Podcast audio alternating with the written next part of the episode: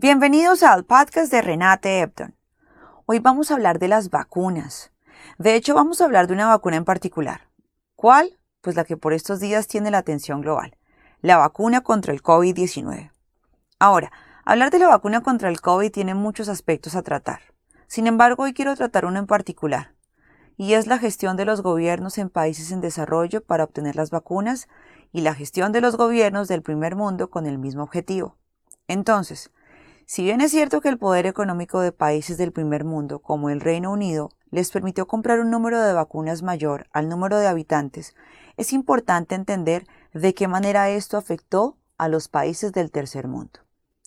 Hablemos de números para ponernos en contexto.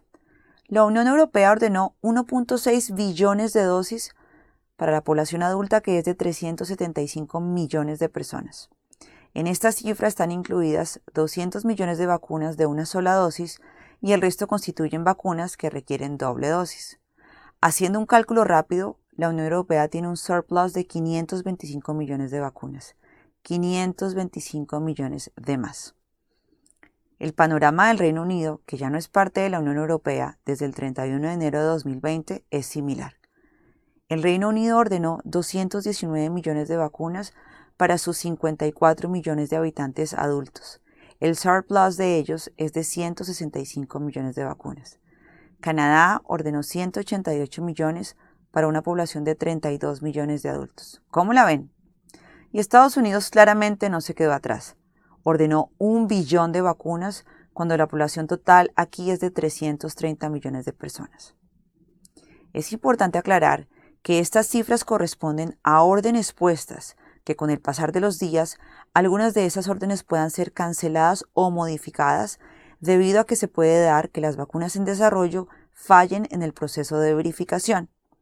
Sin embargo, las cifras no dejan de ser relevantes para el asunto del que voy a hablar, y es el de la gestión de países como Colombia para obtener las vacunas. La opinión pública tiene los ojos puestos en la efectividad de la gestión del gobierno actual para la compra de vacunas.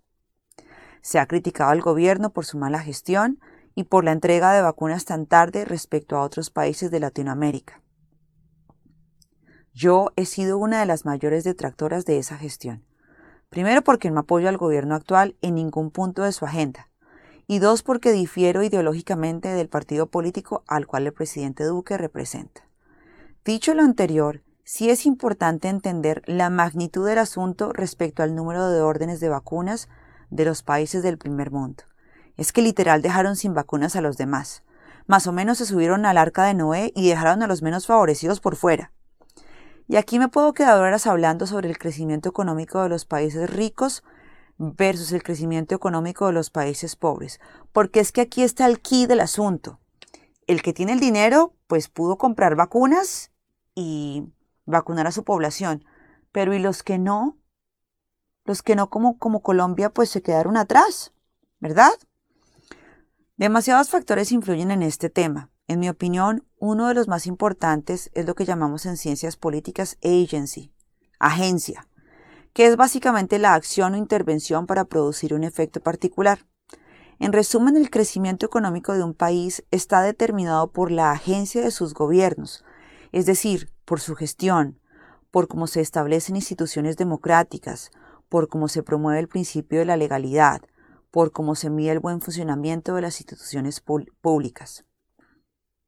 Entonces, retomando el tema de cuestionar si la gestión de los gobiernos no ha sido suficiente o si los gobiernos no están haciendo lo necesario para conseguir las vacunas para su población, podríamos afirmar dos cosas.